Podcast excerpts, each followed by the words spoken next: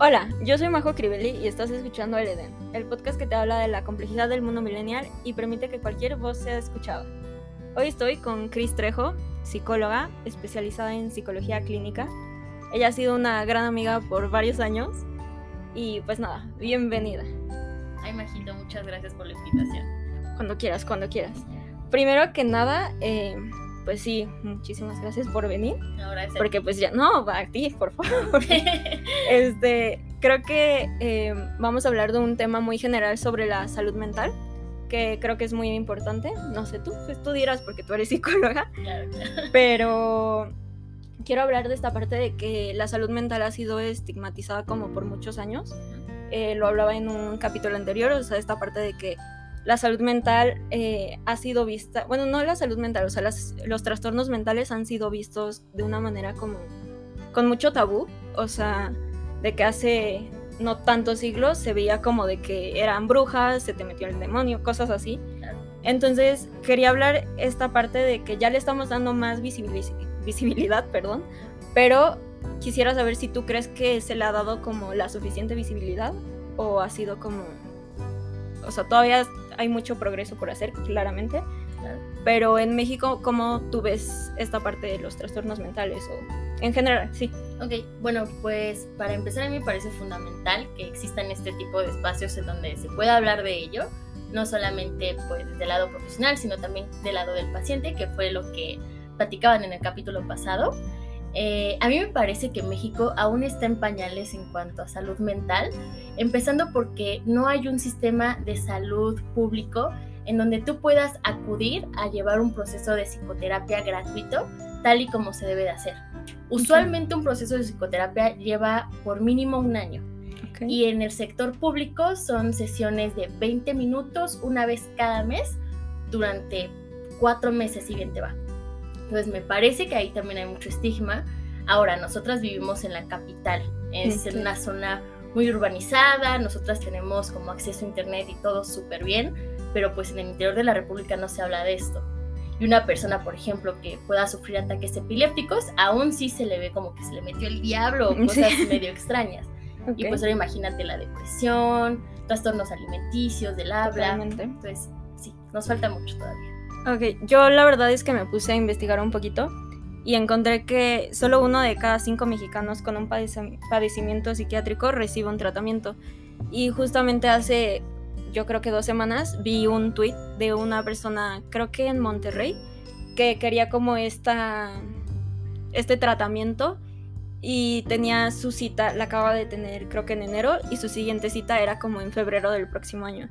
Entonces sí, creo que está esta parte en la que no se recibe, no solo no se recibe, no se toma la suficiente importancia sobre la salud mental aquí en México. Y creo que es muy importante lo que estás compartiendo porque es, o sea, te voy a ser sincera, la verdad es que yo cuando empecé a pensar en este tema, solo lo había, había pensado desde la parte de Ciudad de México, pero sí es cierto que en muchísimos estados, o sea, si aquí apenas se está llevando a cabo, los otros yo creo que apenas están caminando eh, en, pues en ese rumbo. Pero bueno, y ahora pasemos a otro tema no tan triste. bueno, creo que sigue siendo medio triste. Pero eh, ahorita tú estabas mencionando esta parte de la depresión y todo eso, o sea, como que creo que son como las que más se conocen, por así decirlo, pero tú sí crees que haya como cierta invisibilidad en otros trastornos, o sea, por ejemplo, este trastorno de personalidad, eh, por ejemplo, yo recién descubrí que tenía como eh, estrés postraumático ah, por causa del terremoto del 17 ah, de no, 19. Eh, sí, 19. 2017, 19. Pero sí, o sea, y justo yo que soy como muy actualizada en estos temas de trastornos mentales, yo no sabía qué era el estrés postraumático y no fue hasta que alguien me dijo como de, creo que estás teniendo esto, que yo dije como de, ay, pues sí, creo que sí. Entonces, ¿tú crees que hay también mucha invisibilidad o tú cómo lo ves? De hecho, sí, em, me parece que como en todo hay modas Y cuando me refiero a modas, no me refiero de, ay, tengo depresión, saludos. O sea, no. Súper bien. Sí, o sea, me refiero más en una cuestión estadística. Evidentemente ha habido muchísimos casos de depresión y ansiedad, es como lo que más se ve en clínica, pero pues también hay mucho de qué hablar. Por ejemplo, cuando fui unas pocas veces al gimnasio, ahí me daba eh, curiosidad el hecho de que cuando dices trastorno de alimentación, todos piensan en anorexia y bulimia, pero nadie piensa en, por ejemplo, la vigorexia. Y a mí me parecía increíble la cantidad de personas en un gimnasio que podían padecer eso. O sea, si puro ojo clínico decías como, híjole, como que esta conducta no está muy saludable, que digamos, pero como o sea, ahorita se está vendiendo como esto del mundo fitness y todo, se ve muy normalizado.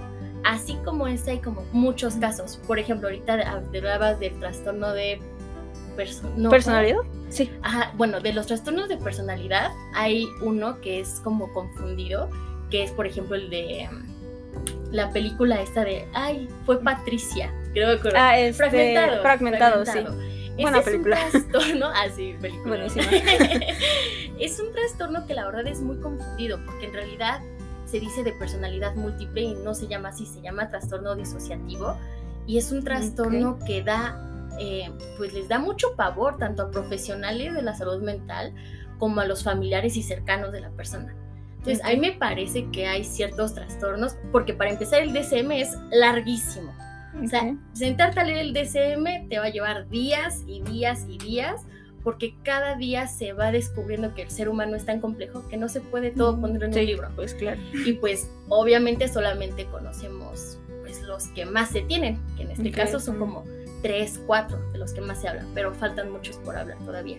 Ok, ahorita dices DSM, para los mortales, ¿qué significa eso? Las siglas. Eh, pues es el manual diagnóstico estadístico de trastornos de la... No, no me Y tú, ay, y yo, ah, caray. Apuntes. bueno, pues en resumidas cuentas es un manual diagnóstico en donde viene la enfermedad y vienen los criterios, eh, valga la redundancia, los criterios diagnósticos para saber qué tienes, qué no tienes, desde cuándo y así.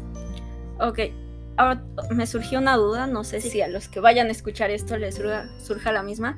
Pero eh, quería saber esta parte que dices de disociativo. Sí.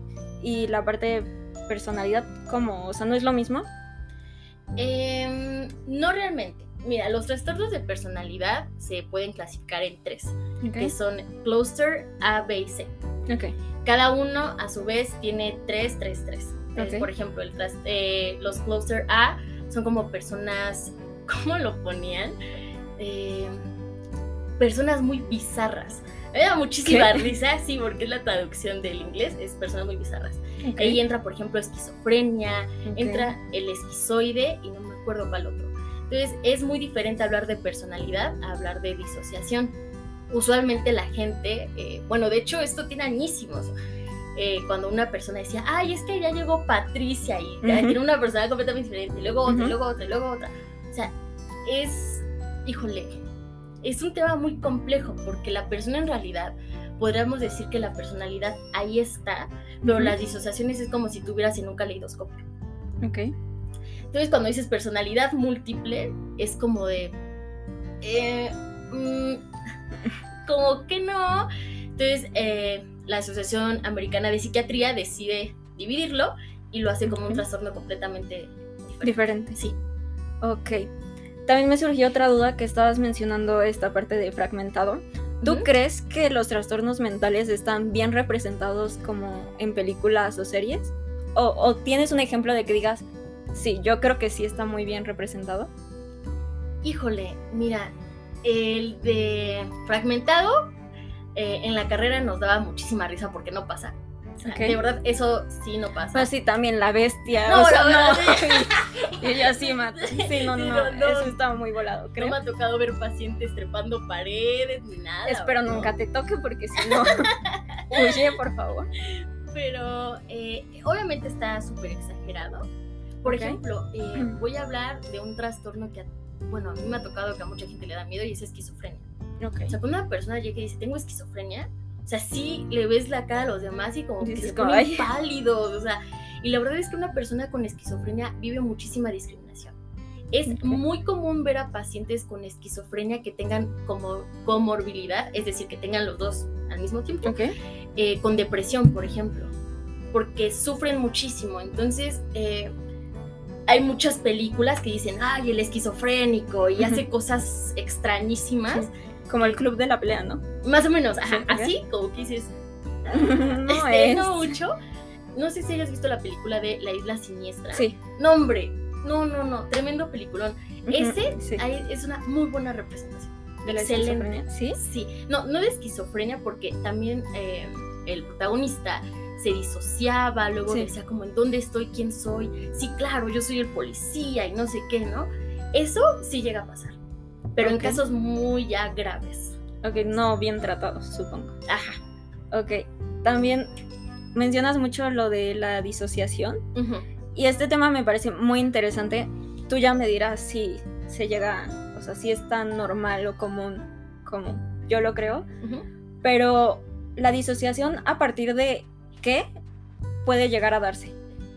Usualmente, bueno, eh, quiero hacer aquí como la distinción entre desrealización y despersonalización.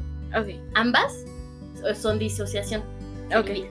Cuando te desrealizas, por Qué confusa es la psicología. Auxilio. eh, cuando te tienes un ah, periodo, vamos a decirlo así, de despersonalización, es cuando pierdes la noción de quién eres, Ok. tal cual. Y la desrealización es, por ejemplo, es un ejemplo muy, muy burdo, ¿no?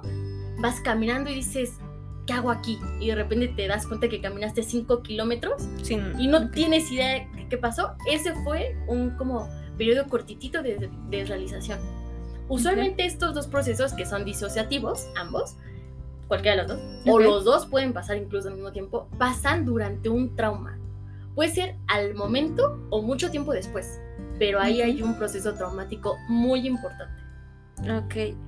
Ahorita que mencionas mucho tiempo después, o sea, puede que haya pasado un año y, en, y todo eso pueda volver. Sí, de hecho, se ha visto, o sea, pacientes que vivían, o sea, ellos reportan, no es que yo vivía muy normal, no sé qué, pero es que hace unos días así, ¿no? Vi una paloma en mi ventana. Tú, una paloma en la ventana. Y ya cuando empiezas a indagar te das cuenta que ese proceso se vinculó con algo que le pasó cuando iba en el kinder.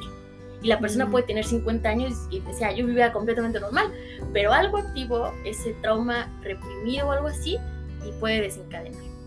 Eso me suena súper interesante porque creo que lo comenté en el episodio de creo que la muerte. Y si no, pues lo voy a comentar de nuevo.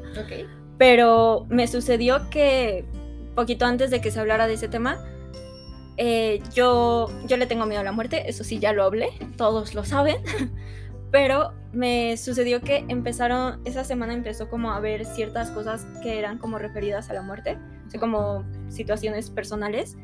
Y en ese caso eh, le comenté justo a mi amigo Luis que estuvo en la parte de, en ese episodio, le comenté que por alguna razón me había traído el miedo de vuelta. Ok. Y justo nos estamos acercando al 19 de septiembre y que te digo que tenía como el estrés postraumático. Y, y eso es lo, creo que eso es lo que me estás diciendo. O sea, básicamente yo asocié cosas que había vivido hace que cuatro años y me causó como, o sea, realmente viví como un momento que hasta le comentaba a él como de, es que no entiendo qué me está pasando, pero como que no quiero estar aquí, o sea, me empecé a salir, o sea, como que ya no estaba entendiendo mi entorno Ok. y creo que fue el ligado como esa disociación y el ligado al estrés postraumático de que no sabía cómo estaba manejando esta parte de que va a temblar, o sea, de verdad que yo me, me puse muy mal porque dije, es que va a temblar mañana, o sea, de verdad me puse muy, muy mal.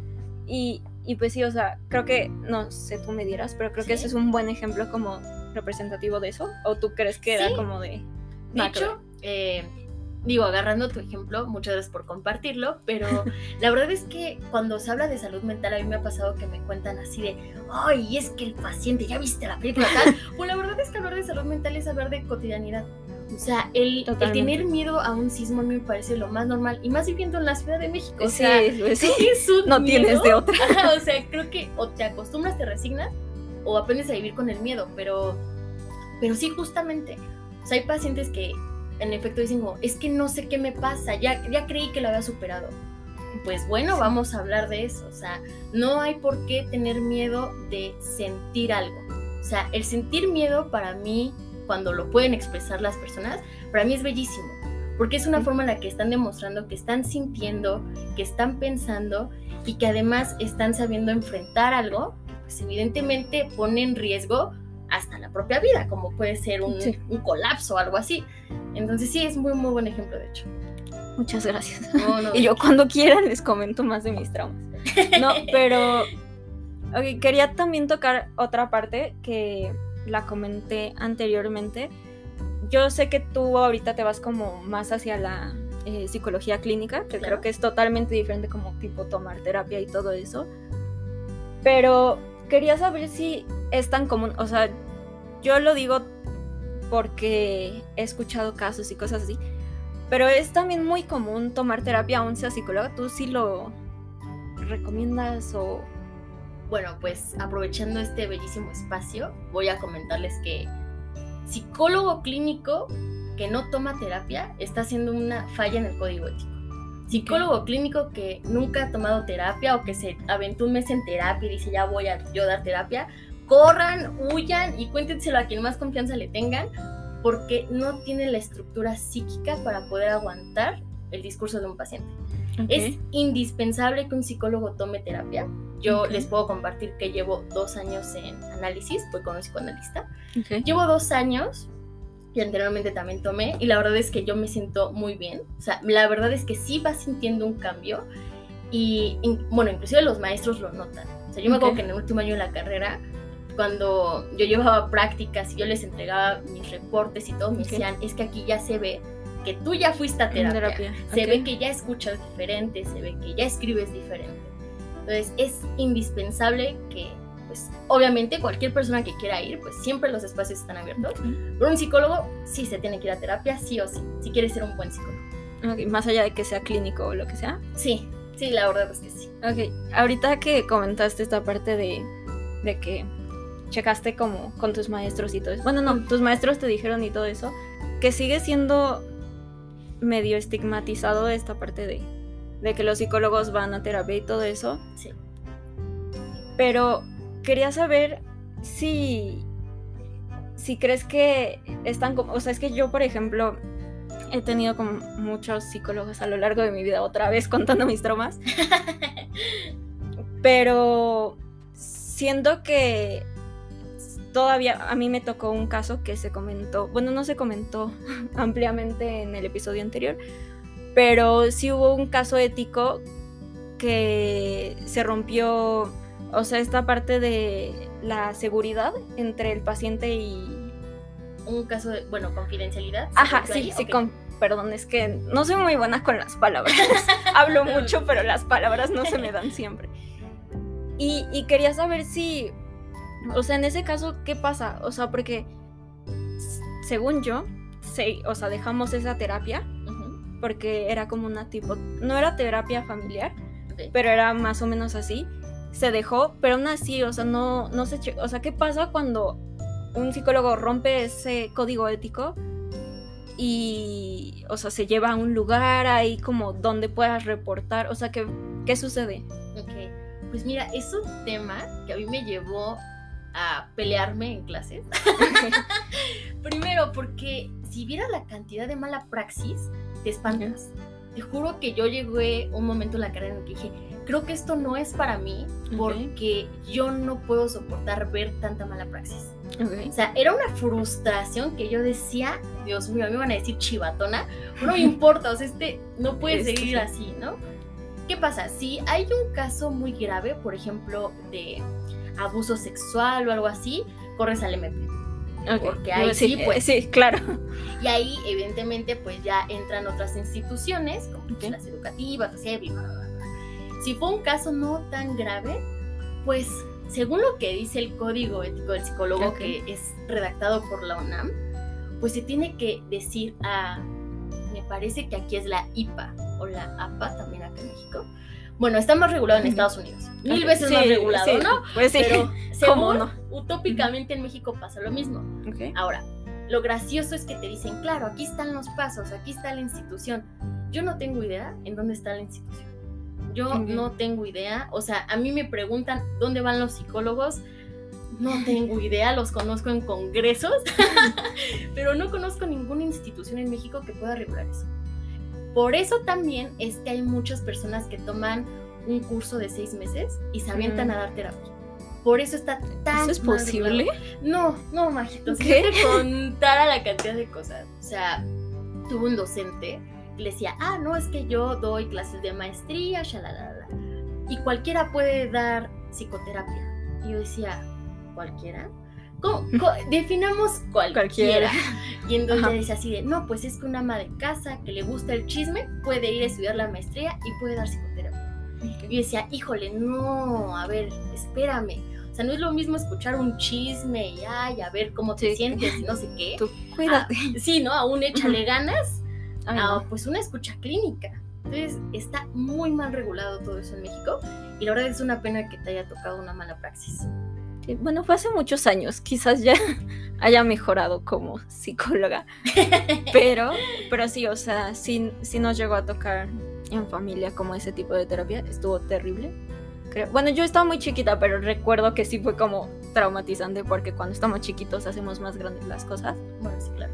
Pero, pero sí, o sea, sí considero que ese tipo de psicología no estuvo muy bien, pero no, no sabría decirte si, si fue como de esos cursos de psicoterapia o lo que, lo que mencionabas. Espero que no haya sido, espero que solo haya sido como... Pues se equivocó, ¿no? Claro.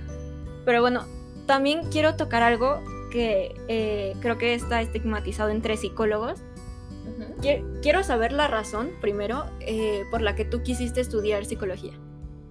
Híjole, pues mira, cuando yo tenía ocho años, eh, la hermana mayor de mi mamá, que prácticamente era como mi segunda madre, tuvo cáncer. El cáncer tuvo metástasis y tuvo un tumor cerebral tuvo una operación y pues quedó mal. Obviamente los doctores desde antes nos dijeron es 50-50. Sí. Pues nos tocó el 50 malo y terminó con parálisis de la mitad del cuerpo, problemas del habla, ya no caminaba. Entonces pues desde chiquita estuve como eh, con pues mucha familiaridad en hospitales, estuve todo eso, ¿no? De hecho una de mis opciones era enfermería, pero pues no, yo en enfermería me muero. Mucho coraje. Y pues nada, yo cuando la veía, por ejemplo, que poco a poco puede empezar a hablar y todo eso, yo decía, como que aquí es lo mío. ¿Cómo le hacen? Sí, entonces justo yo quería estudiar neuropsicología o neurociencias. pues no, no es lo mío. ok. y pues nada, entré a psicología con esta idea de hacerme neuro, hacerme la especialidad en neuro. Y pues no, me gustó más la psicología clínica y la psicología social. Me di cuenta que de hecho son ramas que van muy de la mano. No podemos hablar de salud mental y de psicología clínica sin hablar de sociedad. Es imposible. Entonces, pues prácticamente por eso estudié psicología y pues digo, sigo en mi plan, digo, quizás ya no con em, el propósito con el que había estudiado antes, pero pues la motivación sigue intacta. Ok, ¿y tú crees que es más o menos parecida como las razones entre tus colegas? O, o sea, obviamente no puedes hablar por, por, los demás, pero, o sea, en este caso es que yo llegué a escuchar muchas veces que yo no concuerdo con este supuesto, pero sí era como de, de que los psicólogos estudian psicología para entender sus mismos problemas. O sea, como sí, de hecho, por, eso, por eso me quería reír hace unos instantes, porque me acuerdo que el primer día de clases el primer maestro que nos tocó fue un psicoanalista. Un psicoanalista muy honesto, muy directo y una compañera muy tiernamente se para y dice, quiero estudiar psicología porque quiero entenderme a mí misma. Y el maestro se le quedó viendo y le dijo, pues entonces va a terapia y cámbiate de carrera porque este lugar no es para ti. Y todos nos quedamos como de, ¡ay! Primer día de la carrera viene fuerte. Vámonos. Pero fíjate que en un principio dije, ¡ay, no, qué grosero maestro! Pero ya conforme vas pasando la carrera dices, pues le hubiera ahorrado cuatro años de su vida, ¿no? Porque sí, o sea, hay muchos que sí entran por eso. Y a mí me, me da mucha curiosidad. De hecho, en unas conferencias de la universidad, una, eh, bueno, una alumna dos, dos semestres o dos años, no sé, generaciones más abajo que la mía, así cometió la barbarie de decir, cuando lean sobre los trastornos, el DSM, cuando lean el DSM, proyectense. Proyecten todos sus problemas y se lo van a aprender. Yo decía, Dios mío, tú vas rumbo Yo- que vuelas, pero para la psicosis. O sea, ¿cómo diablos? ¿Todo estás ok? Sí, ¿mande? No, no, no. Así. y decía, ¿cómo diablos te vas a identificar con cosas tan serias? O sea, Sí. sí, hay, hay motivaciones muy extrañas eh, dentro de pues, los colegas que yo espero vayan a terapia y lo arreglen porque no pueden seguir así. Ok.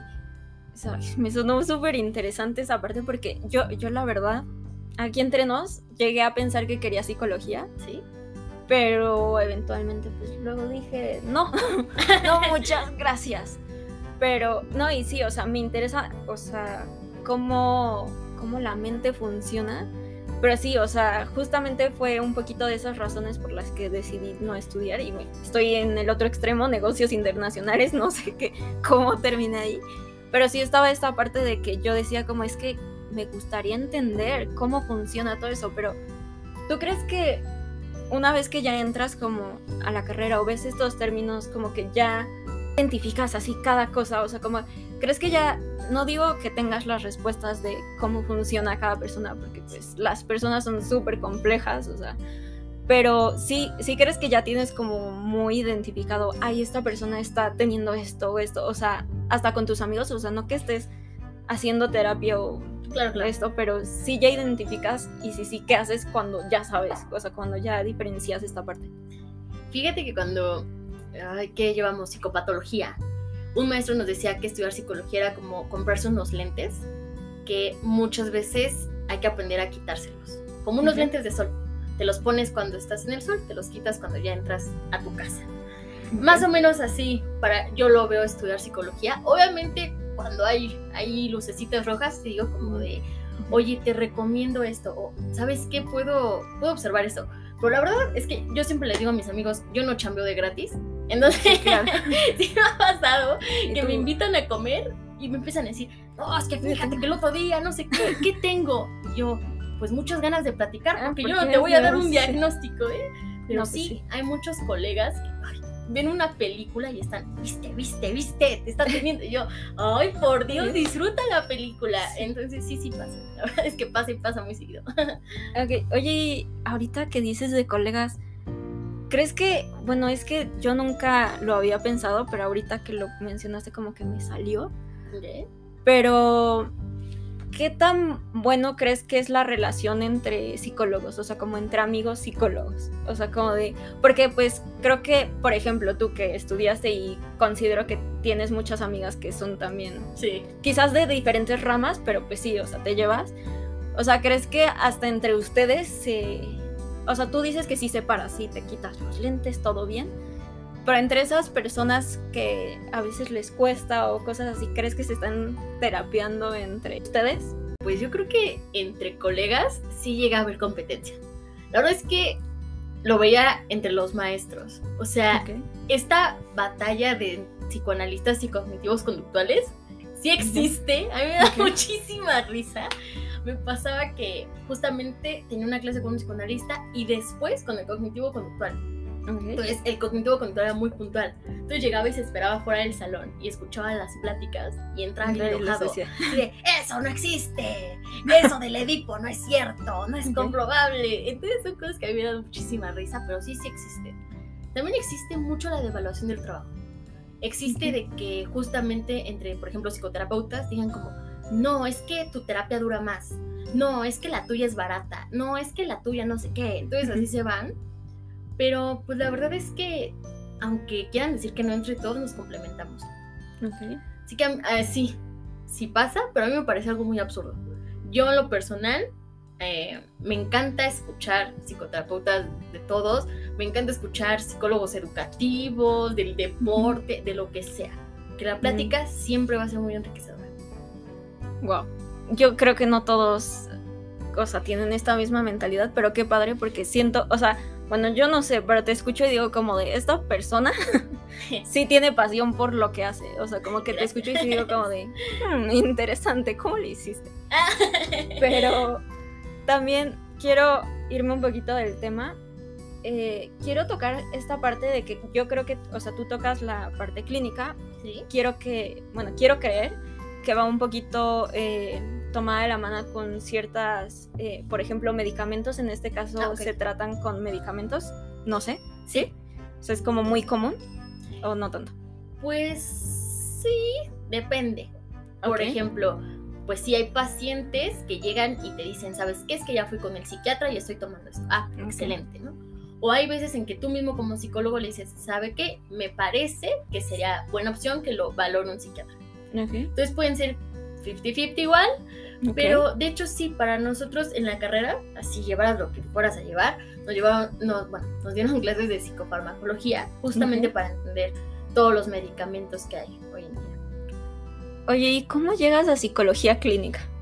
Ahorita me surgió la duda, o sea, como de... Sí. Pero como paciente, Ajá, como paciente, no, sí, totalmente. bueno, mira, la psicología clínica, eh, pues es esta rama de la psicología que previene, diagnostica y trata cualquier índole que tenga que ver con la salud mental. O sea, Ok. un psicoterapeuta está ejerciendo la psicología clínica. Ok. La psicología clínica también tiene este campo de investigación, en donde pues prácticamente redactas cosas, ves los nuevos trastornos, prevalencias, incidencias, bla, bla, bla, o te vas de lleno con los pacientes. Entonces, prácticamente si tú tocas la puerta de un consultorio, ya estás yendo con un psicólogo clínico. Si tú vas a un hospital psiquiátrico, también ahí ya está la psicología clínica. Ok. Esto es muy interesante y muy importante porque, o sea, una vez que tú me dijiste como psicología clínica, yo inmediatamente me fui como a hospitales, como psiquiátricos, y pues en este caso tú nos estás diciendo que no es así. Entonces, me viene a la mente si hay muchos casos en los que está como mal diagnosticado, por así decirlo, muchas cosas en la parte de la psicología, y si sí, si tú tienes algún ejemplo que nos puedas como Claro. transmitir. Por ejemplo, yo tenía una amiga que ya nos decía que fue, no es broma, como con cinco psicólogos y dos psiquiatras. Ok. Y todos le decían un diagnóstico diferente. Todos. O sea, bipolaridad, depresión, manía. O sea, yo decía, híjole, pues pónganse de acuerdo, colegas, porque... Todo bien. Sí, y de hecho ella se deprimía cada vez más por un diagnóstico diferente y otro, y otro, y otro. Y la verdad es que sí, hay una gran crítica al diagnóstico, porque sí es cierto, hoy en día muchas personas diagnostican a lo loco. Así Sí. de, doctor, me siento triste. Usted tiene De depresión, depresión. tenga su chochito. Híjole, pues espérese tantito, hay que Sí, escuchar claro. qué tiene por decirme el paciente. Y también hay veces en que lo diagnostican mal, le dan un mal medicamento o, y otra vez, mala praxis. Entonces, em, pues me parece, mira, yo como psicóloga clínica, pues por institución me exigen darles un diagnóstico como a la tercera sesión, algo así. Pero en general a mí no me gusta diagnosticar pacientes, aunque sí les brinda calma. Porque cuando llega alguien muy Sí. angustiado y dice, ¿qué tengo, doctor? ¿Qué tengo? Sí. Pues mira, a mí me parece que usted tiene tal, tal, tal. O no llegas y dices, usted tiene depresión, medíquese. O sea, pues, ¿cómo? Entonces, Pero sí les brinda calma, pero yo intento no hacerlo. Porque Ok. la persona muchas veces se casa con eso. Entonces va, sale a la calle y te dice, hola, soy Cristina, mucho gusto, tengo, Tengo, depresión. sí. Híjole, ¿cómo? ¿Cómo así, no? Tuve una paciente que, híjole, ¿cómo, ¿cómo le agarré cariño a esa paciente? Era un amor de persona. Llegó la primera sesión y me dijo, hola, soy fulana de tal, tengo tal, tal, tal, tal, tal, y me duelen los huesos y la cabeza y, nada". y así. Y ella se presentó con todas sus dolencias. Con todo lo que sentía. Yo le decía, híjole, como que hay mucho dolor ahí. Me decía, sí, me duele todo. Y yo, ¿y qué le dijo su médico? Porque ella fue por un psiquiatra, la transfiere. Y no, pues eso, que, que me medique, que venga con usted, porque me va a dar clases. Y yo, ¿Qué? Y de hecho, ahí es cuando empieza, para mí, de verdad, digo que es mágico, porque hay cosas que de verdad yo digo, esto es bellísimo. Cuando ella dejó de hablar de su medicamento y empezó a decirme, ¿sabe qué? Me siento muy triste. ¿Sabe Ok. qué? Me duele, pero ya no me duelen los huesos, me duele el corazón, me doy cuenta que me duele el alma. Entonces sí fue cuando yo dije, ay, ya, Dios mío, sí. déjeme abrazarla, por Dios. Entonces son cosas que a mí, obviamente, pues, pues sí también duelen, o sea, escuchar a una persona tan doliente, pues sí, en algún momento dices como de, ay, cómo me gustaría hacer más por usted. Pero yo creo que una buena escucha, un buen diagnóstico, si es que lo tienes que hacer, pues hay que hacerlo bien, puede hacer maravillas. Literalmente puede cambiar la vida a alguien, literalmente, o arruinarla si es que Sí, lo hace. claro. Ok, oye, y esta parte, eh, supongo que eh, terminaron como, o sea, tú la diste de alta o, o siguió. O sea, esa es pregunta. Ah, ok. Bueno, pues en el caso de esta paciente, eh, yo tenía que darle psicoterapia breve. Fueron 10 sesiones y a las 10 sesiones yo tenía que decirle Corta, adiós. Y yo le recomendé, porque obviamente había muchas cosas que tratar. Sí. Entonces le dije, mire, yo le recomiendo que usted continúe con otro proceso de psicoterapia. No puede ser conmigo, porque contigo el ciclo ya terminó. Ok. Pero la puedo transferir con un colega que pues le pueda dar una psicoterapia de mayor plazo. ok. Y sí, sí continuó en psicoterapia. Ay, Me bonito. encantó y ahí sigue. Oye, y esta parte de, ¿crees que sí? O sea, porque siempre digo yo de que todos deben ir a terapia porque es Ok. súper importante, Sí. Pero me ha tocado muchas personas que han ido a terapia, pero se les da de alta.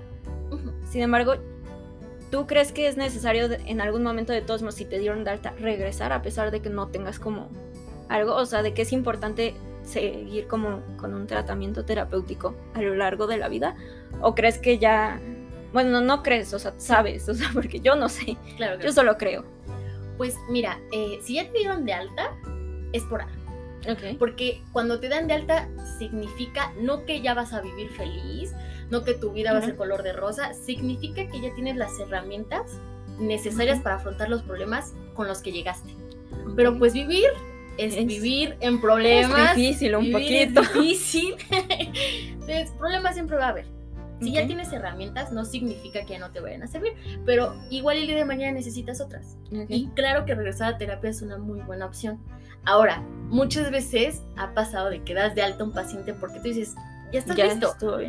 Y es como cuando, bueno, no sé si sepas andar en bici, pero Sí. cuando yo aprendí a andar en bici y me quitaron las rueditas y me dijo mi padrino como, pues vas, yo volteaba a verlo así todo angustiado y decía, ¿cómo?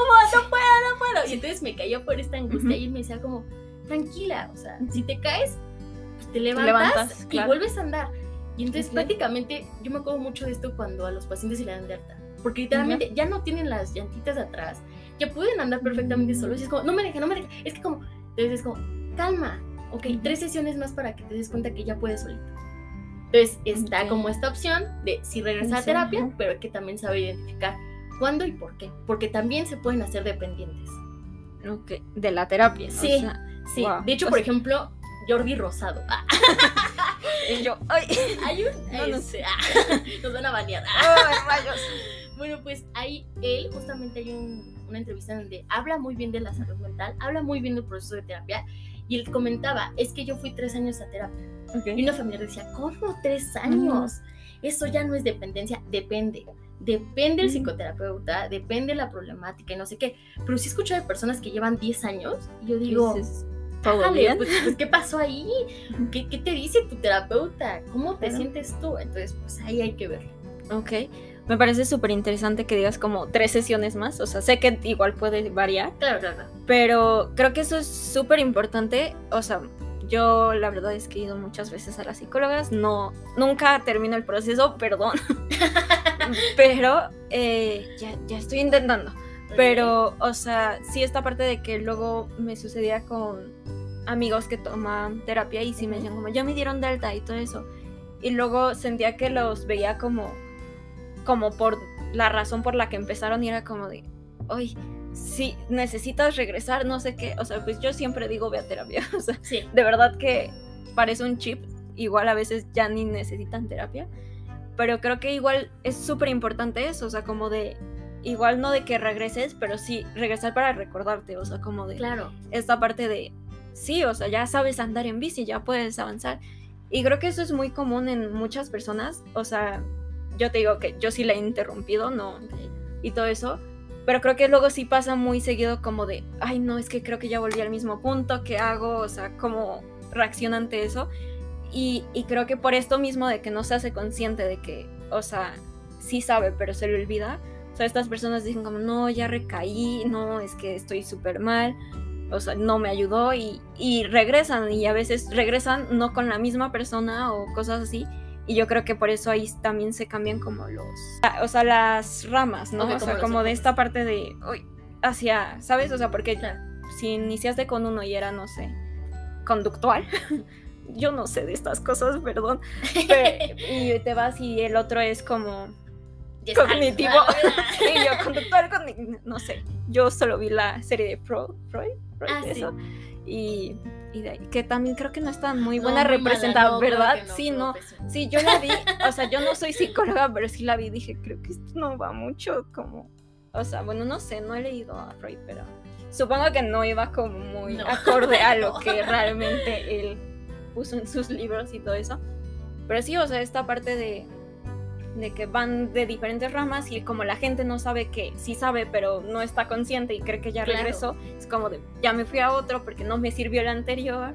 Claro. Y, y, pues yo- luego creo que por eso se hacen como esos malos diagnósticos que dices, pues llevo 10 años en terapia, no Claro. necesariamente con la misma persona, pero llevo 10 años en terapia, que creo que eso es lo que me pasa a mí, pero, pero sí, o sea, ¿tú cómo ves eso?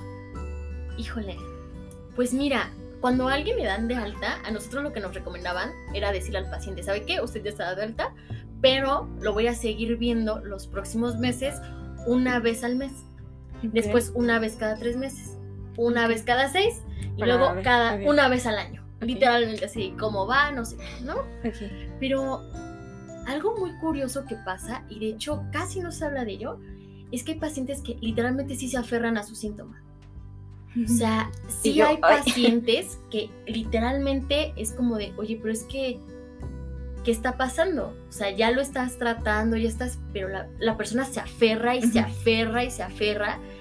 Y tú dices, bueno, quizás no lleve más tiempo, quizás nos lleve años incluso, pero sí, sí es muy común que la, que la persona literalmente Se tenga casa, este ¿no? doble discurso en donde te dicen, es que ya no me quiero sentir triste. Y hace todo lo que está en sus manos para volver a Para ese lugar. volver- sí. Por ejemplo, las adicciones. Es muy Sí. común. Eh, es muy mal visto cuando te dicen, híjole, es que ya recayó otra vez en el consumo. Pues bueno, hablemos de eso, volvámoslo a tratar, pero nunca estigmatizar. Pero sí, sí es muy común. Sí, ahorita que, o sea, bueno, no, quizás yo lo veo como desde afuera, pero por ejemplo, que tú decías de la señora que trataste, como de que estaba casada con eso, o sea, como que igual, gracias a ti, o sea, pudo como ya diferenciar esta parte de que no, yo no soy mi ansiedad, yo no soy mi depresión, yo no soy todo eso, pero sí esta parte de que te casas con el sentimiento, o sea, Sí. como de que... Porque sí, o sea, aquí entre nos yo sí veo como estos trastornos como como una adicción, o sea, como de que tú te hacen sentir mal, pero es lo que conoces. Sí, En- eso, en- eso es la clave. Entonces, pues ya como es lo que conoces, pues dices, es mi lugar seguro. sí, Y ya una vez que sientes, te sientes bien, dices, ay, ¿por qué me siento bien? Vamos a regresar a donde me sentía pues seguro, que a pesar de que es algo que te hace sentir mal, pues es lo que conoces. sí. Entonces creo que eso también es muy común. Ya se me fue completamente la idea. Es que me viste y yo dije, ay, ¿qué estaba diciendo? Me está psicoanalizando. No, tengo que ir a terapia, ¿ok? Le hablo al rato a mi psicóloga. No, se me fue completamente la idea, no sé qué pasó. Ya, ya me acordé.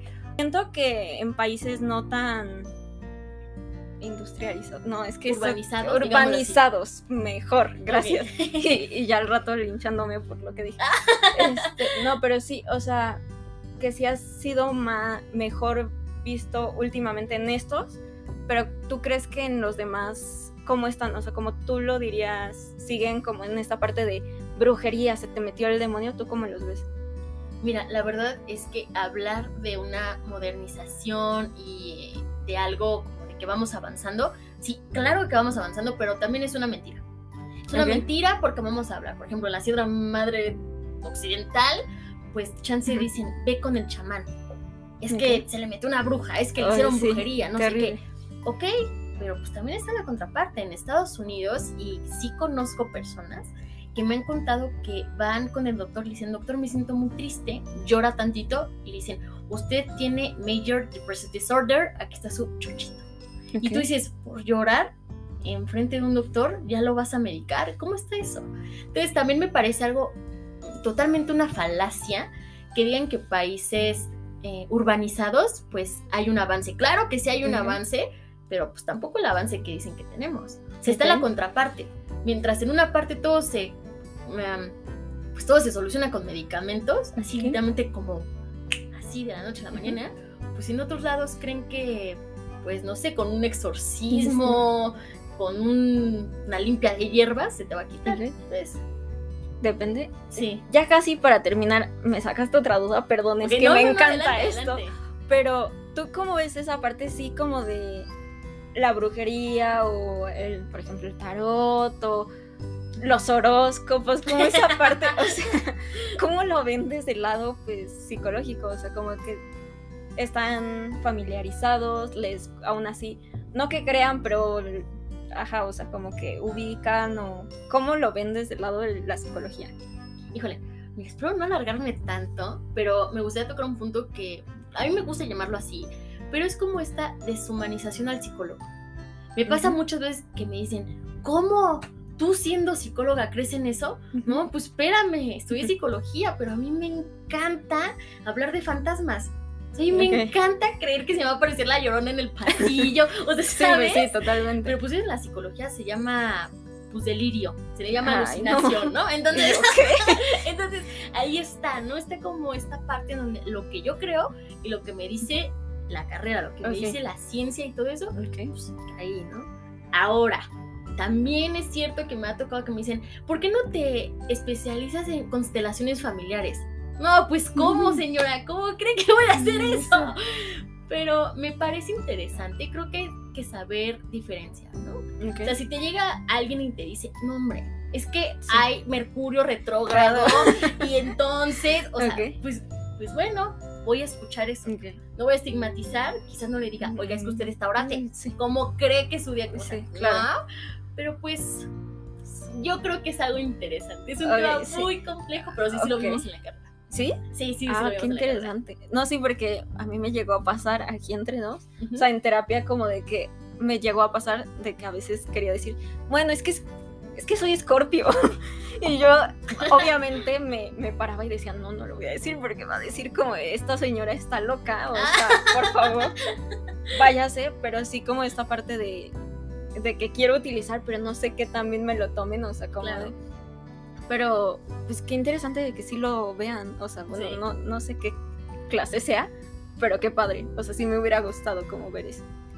Pero ya casi para terminar, Sí. bueno, esta es la última pregunta. Vale, vale. Quiero que tú nos des un consejo sobre salud mental, psicología clínica, lo que tú quieras. O sea, que esté relacionado, pero sí hacia la salud mental para las personas que oyen. Ay, Dios mío. Te la puse difícil. Una disculpa. Mira, mi consejo, que a la vez es tu consejo, es que vayan a terapia. Ah, no te robes mis consejos, por favor. va a ser. Para mí, no solamente es una frase, para mí, yo de verdad se la digo cuando quiero mucho a alguien. Ok. Cuando realmente aprecio a alguien y yo quiero verlo mejor, digo, sí le digo, ve a terapia. La terapia. Ok. Y también se lo digo a la gente que neta sí, como Sí, que no me cae. ve a terapia. "Ve a terapia", o Por sea, favor. Si a mí me hubieran dicho, porque pues sí, soy profesional de la salud, pero también soy humano, también he sufrido ansiedad, también todo eso, pero si a mí me hubieran dicho que ir a terapia no significaba ser feliz, sino vivir en paz conmigo misma, mi visión hubiera sido completamente diferente, muy diferente. Ahora lo que yo voy a terapia ya no es a sonreír todo el tiempo, a estar jajaja, simplemente es a sentirme en paz, a decir, ok, me equivoqué, pero lo puedo remediar. Ok, me Ok. equivoqué, no lo puedo remediar, aprendo de eso y no lo vuelvo a cometer Ok. es esta parte en donde puedes actuar y poder ver el cielo y ya no pensar que se va a estar nublado todo el día. Que sí va a estar nublado, sí. Sí. Que va a llover también, que puede granizar incluso, pero que también va a salir el sol también. Y es aprender a disfrutar todos y cada uno de los estados de ánimo.